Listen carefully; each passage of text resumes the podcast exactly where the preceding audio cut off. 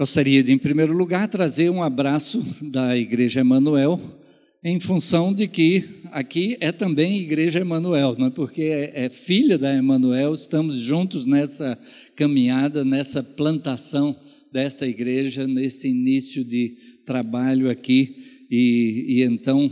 Ah, acho que não posso nem dizer que sou visita, porque faço parte aqui também, desde que somos ligados como, como igreja nesse trabalho. E uh, fico muito feliz de cada vez que tenho vindo, tem alguma coisa de novo, algo que tem sido acrescentado, ainda não conhecia essa estrutura aqui, aqui à frente e, e então, louvado seja Deus pelas iniciativas, por todo o trabalho sendo desenvolvido e louvamos a Deus por tudo isso. Adore intensamente. Conspiração do Natal. Conspiração, a gente ah, tem a noção de que é um acordo, um concerto entre pessoas para a lutar contra algo que está estabelecido.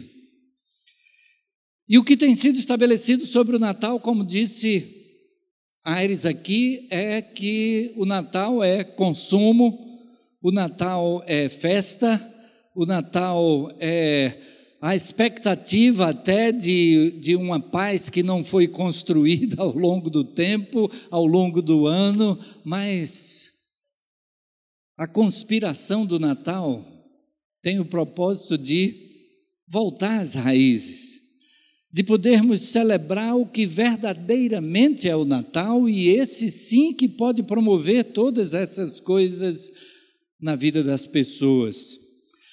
Quando a gente pensa nos acontecimentos que cercaram o nascimento de Jesus, e quando a gente pensa na temática desse primeiro domingo, adore intensamente, a gente nota que nos momentos que cercaram o nascimento de Jesus, cada ocasião esteve repleta de adoração. Desde o momento em que foi anunciado a Zacarias que seria pai de João Batista, que ele haveria de ter um filho, algo que ele já não esperava, porque ah, ele já era de idade, a sua esposa também de idade, estéreo, mas um anjo lhe aparece em sonho e diz: Olha, você vai ter um filho que vai ser o que vem para preparar o caminho do Messias, aquele que vem para preparar o povo para o nascimento do Salvador. E a gente vai ter registrado na Bíblia o cântico de Zacarias, algo que ele faz em adoração a Deus por aquilo que vai no seu íntimo. Um pouco mais adiante, a gente tem o anúncio feito a Maria, dizendo que ela haveria de ser a mãe do Salvador. E da mesma maneira, a gente tem o registro na palavra de Deus do cântico de Maria, um hino de adoração a Deus por aquilo que Deus estava fazendo na sua vida. A gente então tem diversos momentos em que a adoração é intensa. E a gente pode dizer que o momento máximo é aquele quando pastores estão no campo ao redor de Belém, cuidando dos seus rebanhos, e aparece um anjo, e o anjo diz: Eu trago para vocês boas novas de grande alegria, que serão para todo o povo, para todas as pessoas do mundo. É que nasceu em Belém, a cidade de Davi, o Salvador, que é Cristo o Senhor. A boa nova de salvação em Jesus é o que nos traz a alegria do Natal. E o interessante é que naquele momento, então, o texto bíblico diz que apareceram junto com o anjo, com aquele anjo que deu essa notícia, apareceram muitos outros, um exército de anjos, uma multidão de anjos, cantando e dizendo que Deus deveria ser adorado nas alturas e que paz é trazida à terra para os homens a quem Deus quer bem. Para todos os homens, porque Deus quer bem a todos os homens, e então aquela notícia que ele traz é de grande alegria para todo o povo. A gente vê assim que aquele momento, aqueles momentos ali em torno do nascimento de Jesus, foram repletos de intensa adoração. E eu queria que a gente focasse na experiência de mais uma pessoa, mais uma pessoa que declara a sua adoração a Deus. E gostaria de ler o texto de Lucas, capítulo 2, versos de 25 a 32. Jesus havia nascido, aqueles momentos iniciais ali de pastores que visitaram a manjedoura e constataram aquilo que o anjo disse para eles. E eles então testemunharam tudo aquilo que eles presenciaram no campo, os anjos cantando glória a Deus nas alturas, paz na terra aos homens a quem Deus quer bem. E agora o Senhor Jesus, ainda bebê, é levado pelos seus pais ao templo. A orientação do Antigo Testamento é de que todo menino deveria ser apresentado no templo principalmente, se ele era o primogênito, ele deveria ser dedicado ao Senhor. O primeiro filho deveria ser dedicado ao Senhor. Os pais então levam aquele bebê para o templo para essa apresentação. E esse é o contexto ah, desse momento aqui que nós encontramos em Lucas capítulo 2, versos de 25 a 32. E assim nós lemos: Havia em Jerusalém um homem chamado Simeão, homem este justo e piedoso, que esperava a consolação de Israel, e o Espírito Santo estava sobre ele. Revelara-lhe o Espírito Santo que não passaria pela morte antes de ver o Cristo do Senhor movido pelo Espírito, foi ao templo. E quando os pais trouxeram o menino Jesus para fazerem com ele o que a lei ordenava, Simeão o tomou nos braços e louvou a Deus, dizendo: Agora, Senhor, podes despedir em paz o teu servo, segundo a tua palavra, porque os meus olhos já viram a tua salvação, a qual preparaste diante de todos os povos luz para revelação aos gentios e para a glória do teu povo de Israel. Vamos orar novamente? Senhor Deus, nesse momento em que lemos a tua palavra, que o teu Espírito guie mente e coração de cada um de nós, para que possamos extrair lições, recados vindos de ti na tua palavra e que tenhamos também, pelo agir do Teu Espírito em nós, a disposição para aplicar na nossa vida cada lição aprendida. Continua a falar o nosso coração, é o que suplicamos em nome de Jesus. Amém. Amém. Adoração de Simeão. Simeão, então, era um homem temente a Deus, um homem que estudava o, as Escrituras sagradas para nós, o Antigo Testamento, e ah, ele havia entendido ali que haveria de vir o Messias, que o Salvador seria enviado por Deus, aquele que restauraria Israel. Não sabemos se Simeão tinha o entendimento de que esta seria aquela salvação para todos os homens, ou se apenas a restauração da autonomia da nação de Israel. Israel estava debaixo de domínio romano e havia a expectativa de que o Messias viria para restaurar o reino, o reino de Davi. Ele seria um descendente de Davi que restauraria o reino e que desse então para a nação de Israel a liberdade de estar sob aquele domínio romano e que Israel voltasse a ter ter aquela glória dos tempos de Davi, um reino importante na sua região, autônomo, com um exército poderoso, um exército que fazia conquistas, e não sabemos se no coração de Simeão qual seria a expectativa desse que haveria de ser o restaurador. Mas ah, o que ele fala, quer fosse com esse entendimento ou por inspiração do Espírito Santo, nós vemos que se aplica ao entendimento que nós temos depois de ter conhecimento da morte e ressurreição de Jesus, de que Jesus veio para restaurar de fato a cada um de nós a podermos estar na presença de Deus, restaurar-nos a uma comunhão com Deus. Mas o que é fato é que Simeão, naquele instante, ele presta a sua adoração a Deus. E o texto bíblico nos diz que o Espírito havia revelado a Simeão, talvez naquele momento em que ele estava, estaria lendo as Escrituras e vendo a respeito do Messias que havia de vir, ele teve a firme convicção interior dada pelo Espírito de que ele não morreria antes de ver a salvação de Israel.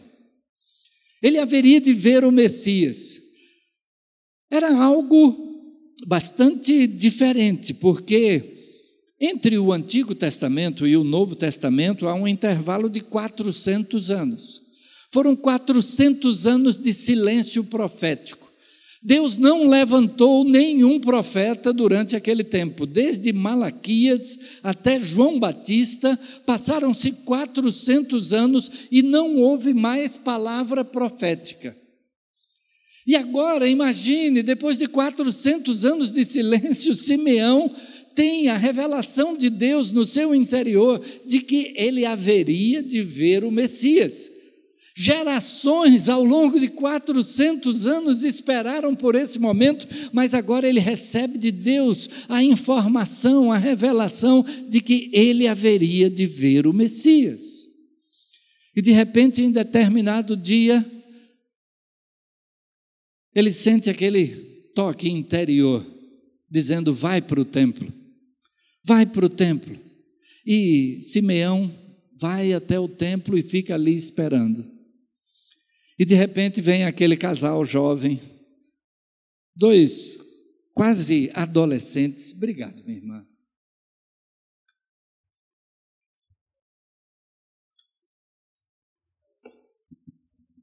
Obrigado. Dois jovens, pouco mais que adolescentes, e que vão entrando ali no templo com um bebê. E mais uma vez, o Espírito fala ao seu coração: é este casal, é este bebê. Aquilo que você tem esperado é o que você está vendo aí agora diante dos seus olhos. E então Simeão se dirige àquele casal, e a gente pode ficar imaginando a surpresa de José e Maria, porque ah, naquela hora eles vão trazendo Jesus para ser apresentado e eles chegarão até os sacerdotes para fazer a, a oferta necessária de ah, dois pombinhos e de repente, aquele senhor de idade se dirige a eles, alguém que eles nunca tinham visto, e vem e quer pegar a criança no colo. E é, imaginemos ali Maria entregando aquela criança, mas ainda sem entender direito o que é que está acontecendo. Mas aquele homem toma aquela criança no colo e presta a sua adoração. E então ele, ele em oração, falou daquilo que estava no seu coração.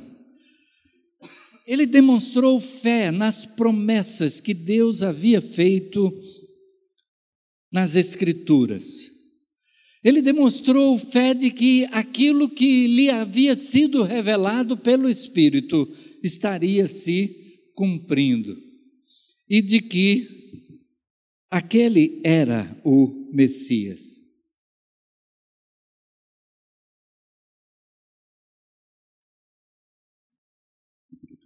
O que é que ele diz? Ele diz: Agora, Senhor, podes despedir em paz o teu servo, segundo a tua palavra. O que ele diz é aquilo de que o seu coração está cheio, de que a coisa mais importante que ele teve na vida foi esse momento em que viu o Salvador, o Messias, o prometido de Deus, a salvação. E ele diz: Agora, Senhor, despedes em paz o teu servo, porque os meus olhos já viram a tua salvação. Ele diz: esse momento é o momento que vale uma vida. A minha vida agora está completa, porque eu acabei de ver o cumprimento da promessa de Deus, promessa de salvação.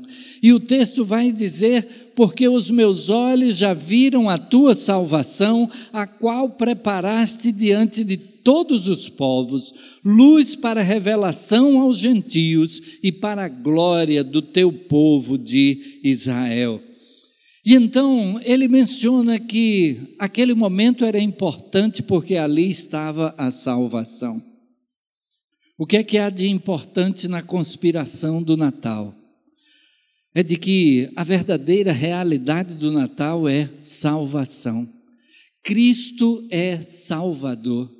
Cristo veio para o perdão dos nossos pecados, Cristo veio para nos restaurar à presença de Deus, não simplesmente aquela restauração que os judeus poderiam esperar de restauração de uma nação, mas a restauração nossa diante de Deus. Meus olhos viram a salvação a qual tu preparaste diante de todos os povos. E se havia o pensamento de que era algo que atingia a nação de Israel, agora aqui ele faz a menção de que era algo que estava diante de todos os povos. E ele acrescenta revelação, iluminação para os gentios. Os gentios, quem são? Gentio era todo aquele que não fosse da nação de Israel. Estrangeiro diante de Israel era chamado de gentio. E então nós estamos ah, incluídos nesse grupo. Luz para revelação aos gentios. O texto que ah, foi lido por Aires menciona menciona o fato de que Cristo veio, Cristo veio sendo luz e veio trazendo a orientação de Deus para nós. Luz no sentido de que Deus mostra o que é que vai à nossa frente. Por que é que precisamos de luz? Precisamos de luz para podermos desenvolver tudo na nossa vida.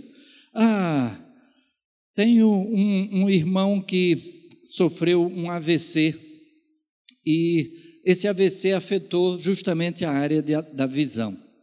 E ele está sem ver praticamente nada. Ele, num lugar muito claro, ele consegue ver uma sombra de alguém que, que esteja à sua frente, mas para a caminhada ele não tem, alguém precisa conduzi-lo. E é a experiência que a gente tem quando está no escuro. E a gente, quando está em total escuridão, a gente sai assim, tateando, sem saber ah, o que é que tem pela frente. E lembro outro dia em que tinha esquecido de fechar a janela da sala, mas já tinha apagado a luz. Aí pensei, não vou nem acender a luz, eu sei o caminho, sei o que é que tem no caminho, e então vou até a janela, fecho a janela e vou para o quarto. E só que um puff na sala tinha ficado um pouco mais adiantado do que eu esperava e acertei a canela naquele puff. e foi uma doída surpresa para mim, porque faltava a luz necessária. E o livro dos Salmos diz que lâmpada para os meus pés é a tua palavra e luz para o meu caminho. Lâmpada para os pés, a gente sabe onde está pisando, qual é o próximo passo e luz para o caminho, a gente sabe aonde a gente vai chegar. E a vinda de Jesus ao mundo mostra qual era o propósito de Deus para nós. E o propósito de Deus para nós é que pudéssemos estar na Sua presença por toda a eternidade. O pecado nos tirou, nos afastou desse propósito, mas Jesus veio para que, levando sobre si o nosso pecado na cruz, tomando sobre si a condenação que era nossa, poder nos restaurar a presença de Deus, nos restaurar ao propósito que Deus tinha desde o princípio. E então agora Simeão faz a sua adoração intensa a Deus, dizendo: Eu vi a coisa mais importante, eu vi o que era o mais importante para a minha vida, que é o cumprimento da salvação que Deus prometeu. Algo que virá não apenas para a nação de Israel, mas que é preparado para todos os povos, luz para revelação aos gentios e para a glória do teu povo de Israel. E nós temos que reconhecer que aquele foi o povo escolhido e preparado por Deus para que isso se cumprisse. Não por merecimento, mas pela graça de Deus. E então é essa graça que nos alcança. Natal é então graça de Deus que vem a nós. Graça é algo que não é merecido, algo que não é por merecimento.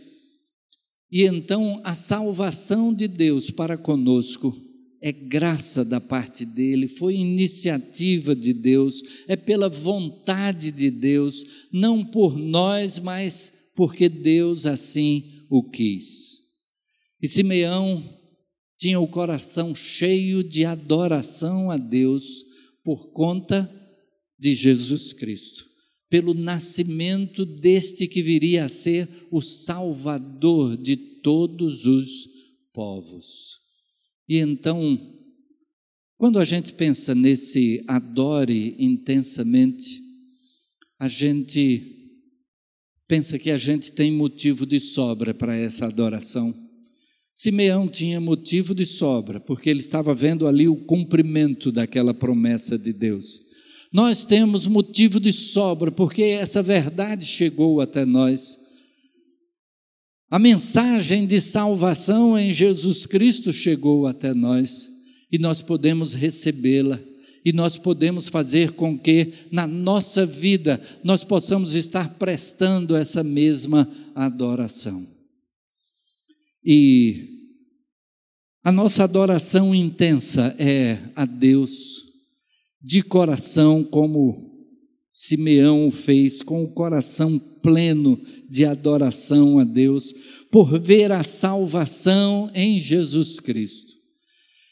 E uma das maneiras que temos de adorar a Deus é proclamar essa verdade para outras pessoas, porque aquilo veio para revelação, luz para revelação aos gentios, iluminação para aqueles que desconhecem essa verdade. E nós adoramos a Deus quando compartilhamos isso com alguém. Quando ah, buscamos fazer com que essa pessoa seja convidada para o nosso pequeno grupo, seja convidada para o culto, que possa vir participar dos momentos especiais que haverá ao longo desse mês, nessa conspiração do Natal. E quem serão as pessoas que cada um estará ah, convidando? E você pode pensar agora aí no seu lugar quais são as pessoas que você vai convidar e que elas possam se envolver com a igreja mosaico, ver a realidade da palavra de Deus sendo aplicada nas vidas e que tenham o desejo de participar também juntamente. Essa é uma maneira de adorar a Deus e fazendo com que a nossa adoração a Ele mesmo aquilo que a gente faz no íntimo do nosso quarto, no nosso momento de estarmos a sós com Deus, nesse momento de solitude diante de Deus, a nossa adoração que é expressa entre nós e Deus, mas que nos dá também o desafio e a alegria, a oportunidade, o privilégio de compartilhar com outros, para que outros possam ter também o mesmo privilégio. E foi isso que Jesus Cristo mandou que fizéssemos. Ele disse: Ide, fazei discípulos de todas as nações. E para fazer discípulo é suficiente compartilhar aquilo que Jesus fez na nossa vida. E uma maneira de compartilhar está no cumprimento um, das ordenanças de Jesus. Jesus deixou duas ordenanças, ele deixou diversos mandamentos, mas duas ordenanças. O que é que nós chamamos de ordenanças? São cerimônias simbólicas que trazem uma realidade maior por trás. As duas ordenanças são o batismo e a ceia do Senhor. No batismo, nós temos o símbolo de que nós conhecemos uma nova vida com Jesus. Havia, houve uma diferença radical entre a vida antes de Jesus e a vida depois de Jesus.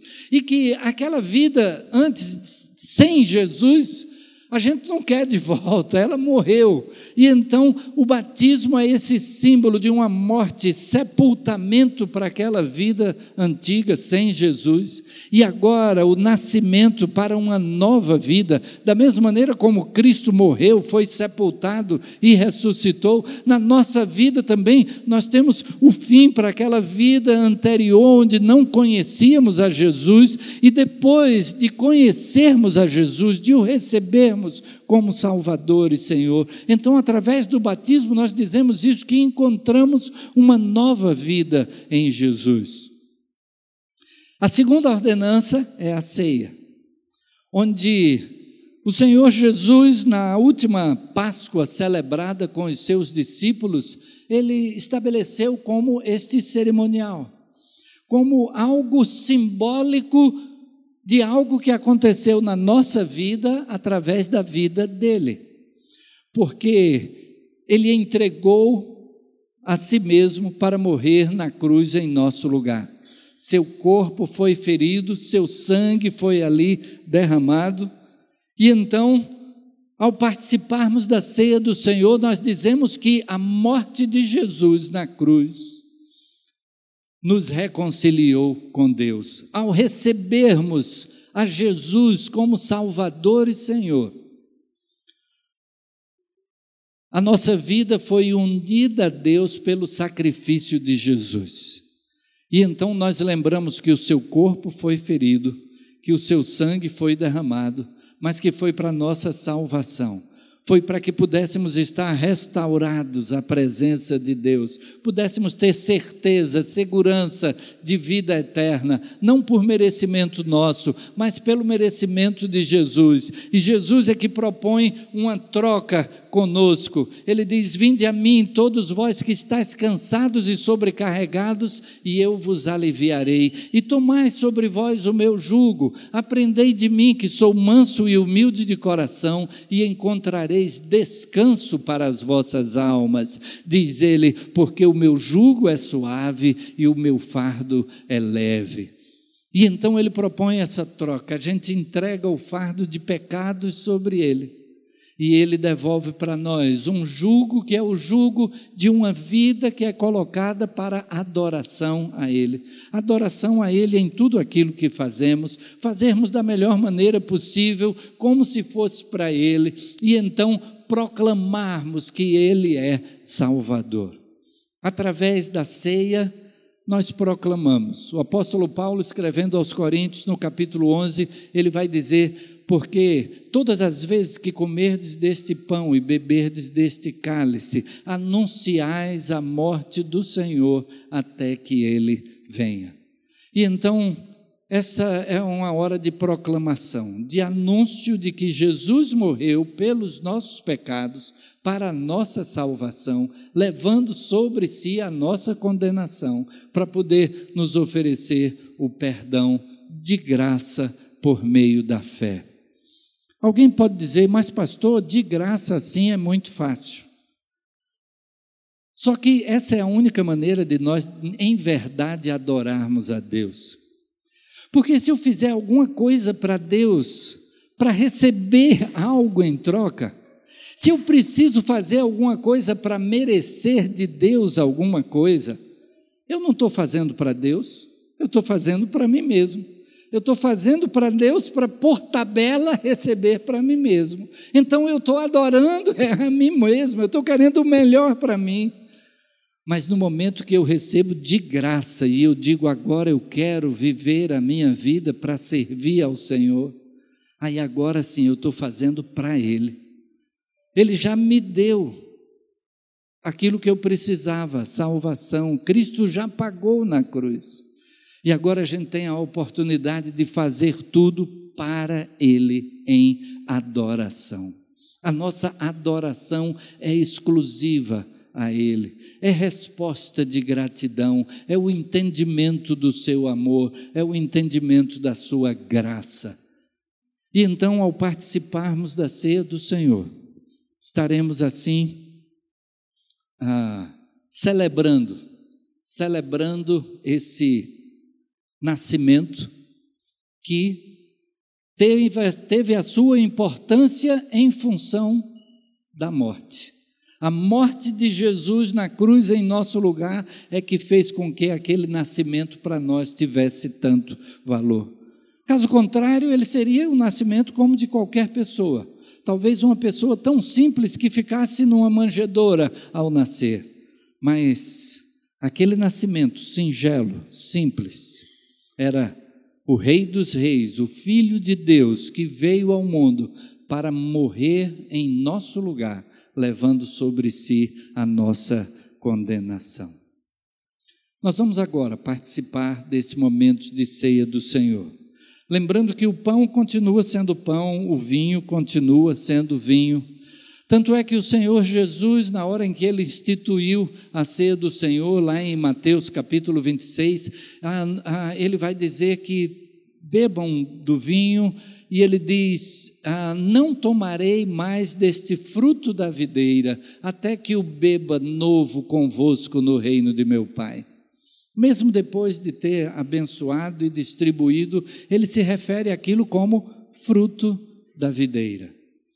Ele representa o sangue, ele diz: Isto é o meu sangue. Mas depois ele diz: Não beberei mais deste fruto da videira. Então o vinho continua sendo vinho, o pão continua sendo pão. Mas eles nos lembram que o corpo de Cristo foi partido na cruz pelo seu amor por nós e o seu sangue foi derramado para a nossa salvação, para o perdão dos nossos pecados. Vamos ficar todos de pé. Eu estarei orando, mas em seguida teremos uma música e teremos a oportunidade de participar do momento da ceia.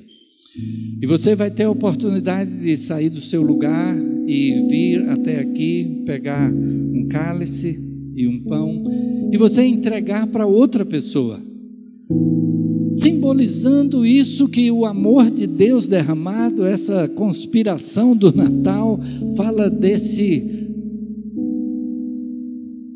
dessa revelação do grande amor de Deus por nós e então é algo que precisa ser compartilhado com o outro. E que possamos assim, à medida que cada um for e compartilhar com alguém, então orem juntos aí, terminada a oração, aí cada um pode participar do pão e do vinho. Vamos orar. Senhor Deus, louvamos o teu nome e agradecemos pela tua palavra, agradecemos pelo exemplo dos teus servos do passado, da maneira como tiveram uma vida de dedicação em intensa adoração. Louvamos o teu nome pelo exemplo de Simeão, que colocou o valor da própria vida no fato de que pôde ver o cumprimento das promessas do Salvador que havia de vir e que seria luz para todas as nações. Assim, Senhor, recebe a nossa adoração nesta hora no cumprimento desta cerimônia deixada pelo teu filho Jesus, esta ordenança da ceia do Senhor. continua a falar ao nosso coração e que possamos expressar a nossa adoração a Ti em tudo que fazemos na vida, naquilo em que estaremos nos envolvendo nas programações desta conspiração do Natal, que tudo tenha o sentido, o significado para cada pessoa de adoração intensa diante de Ti. Recebe assim a nossa adoração. Continua a falar o nosso coração, em nome de Jesus.